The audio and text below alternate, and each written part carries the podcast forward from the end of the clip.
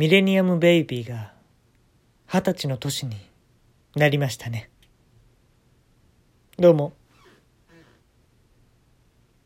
ポークビッツ、長峰です。誰や？それ誰や？聞いたことあらへんで、それ誰や？えー、今日はですね、あのー、まあ、思い出深い話なんですけれどもね、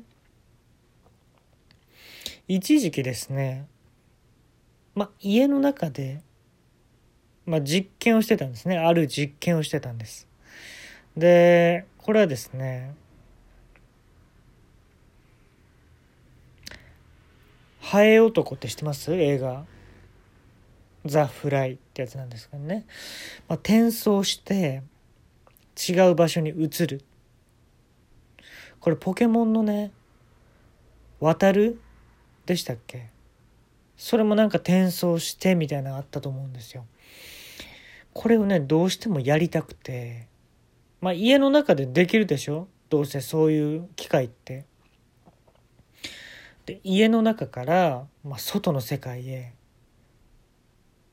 もし移ることができたらこれ実験成功じゃないですか。家の中にあるものでね僕はできると思ってるわけなんですよ。でね大体そういうものっていうのは電気とか火ですよねいるのは。だからまずねガスコンロの前に立ちました。そっからだろうと。でお子さんはあの真似しないでくださいね危ないですからでそこに電気といえば何ですか？僕の中では静電気なんですよ。家の中でできるって言ったらね。でまあ当時ね夏だったんですけれどもそのとっくりですね。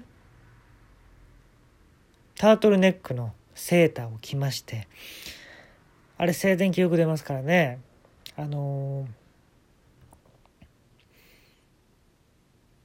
セーターをねゴシゴシゴシゴシ摩擦させてガスコンロに火をつけたんですよ。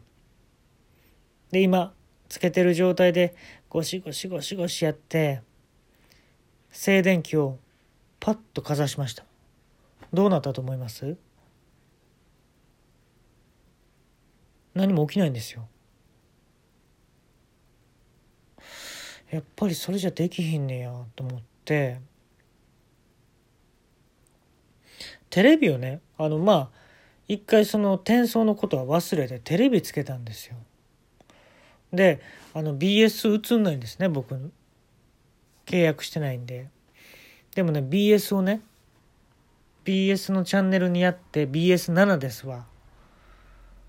ぐーっと画面をね見てたの僕考え事する時ってテレビつけるけど音出さないのねで映ってない BS7 をずっとね見つめてたらどんどんテレビの中心がくぼんできて吸い込まれていったんですよ僕が。ほんだらびっくりしてんけど僕がねもともとスーパーファミコンとかを買ってた店がゲーム屋さんがあったんですけどそこがねもうだいぶ前にゴルフ屋さんだったんですよ。ゲーム屋さんからゴルフ屋さんになってそのねゴルフクラブ入れの中に入ってるんですよ僕が。転送成功してるんですよ。うん。その何の条件が良かったんかね。その静電気とか火が関係あったんか分かんない。BS7 が良かったのかは分かんないけど、成功したんです。外の世界に行くことができた。自分の家から。ね。ほんで、うわ、すげえゴルフクラブの中入ってるやんと思って、横見たら、あなたもなんですか？びっくりして、僕そのゴルフクラブから顔だけ出てる状態なんですね。横の人見たら男の人です。でえっとね松井秀喜みたいな顔ですね。坊主の。坊主でもっと松井秀喜が丸顔なってあの顔のゴツゴツ感が残った松井秀喜を想像してもらったら分かりやすいんじゃないかなと思うんですけれども「あなたもですか?」って「あええ今今ここに転送で来たんですけど」って言ったら「うん本当に噂は本当だったんですね」もしかしてガスコンロの前でタートルネックをゴシゴシゴシゴシして摩擦起こして BS7 見ませんでしたって言われてあまさしくその通りですって言ったらへえ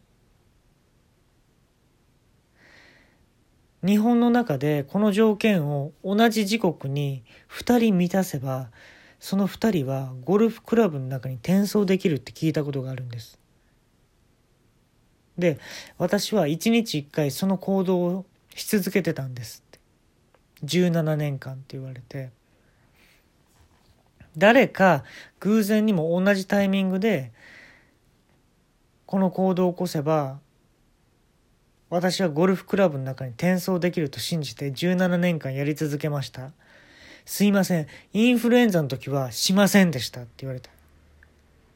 あねちょっとさすがに厳しいですもんね。立ち上がるのも厳しいですもんね。とか言いながら。んでで僕は近くのお店だったんですけどね。知ってるそのゴルフ、えー、屋さんに転送されたんですけれども。その人はフランスから来たらしいんですよ。で「あそういえば僕フランス旅行行きましたよ」とかね言いながら「恐ろしい国ですねあっこは」とか言いながらね。いえそんなことはありませんよ。恐ろしいのは表面だけです。裏側は優しい国ですよ。表面優しい国でしょ普通は。表面恐ろしい国ってもう恐ろしいですねそれは。ってこうあんま噛み合わないんだけどねその会話は。で私たちこっから抜け出しましょう。あまあね確かにここにいてもねゴルフクラブの中じゃどうしようもないですからね。って言ったら2人まあゴルフクラブの中ゴルフクラブから顔を出してる状態なんですけれども店員さんいるよねもちろんゴルフ屋に。でめっちゃでかい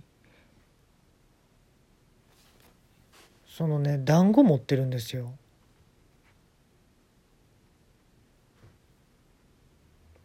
あんま想像できないでしょ？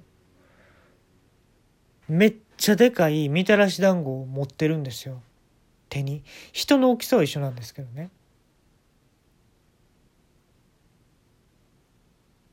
すんごいでっかいみたらし団子を持ってこっちに来るんですよ。バレましたねっていうわけよ相方が。で「すいません呼びにくいのでお名前を聞いてもいいですか?」って言ったら日本ではどういう意味になるか分かんないんですけれども「チンポコです」って言われたんですよ。チンポコですって言われたんですよ。ああそれもう日本語だと男性器っていう意味ですね。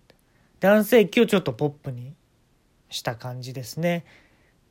子供が言うような言葉ですかねみたいなこと言ったらもうすぐそこまで店員さんが来てるんです。ちんぽこさんどうしますかって言った時にいい提案があります。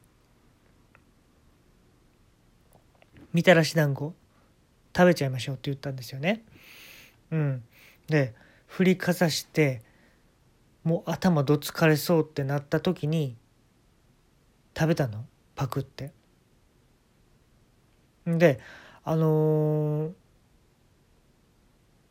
結構冷たいタイプのお餅やったんであ僕は結構好みやなと思ったんですけれどもその噛むのが噛む力が弱かったのでその残りのみたらし団子が全部僕に当たったんですよね。食べれた部分なんてちょっとのもんでほぼ殴られてちょっと正直言葉で言うと物騒なんですけどもう血まみれだったんですよ。でねその血とねみたらし団子のみたらしが混ざってねそのチンポコがね言うにはね血がこんなに美味しそうに見えたのは初めてだっていうの。その言葉をきっかけにゴルフクラブの中入ってますよね2人。パンパンパンパンパン弾け飛んでいったんですよ。でよしゃいいのにそのみたらし団子で殴ってきた店員さんの股ですよね。股をすり抜けて2人こう店の外に出たんですよ。ヘッドスライディングで店員さんの股を抜けていったんですね2人で。ほんで家の外の世界に出てゴルフクラブの中入りました。でゴルフ屋の外の世界に何があると思いますか？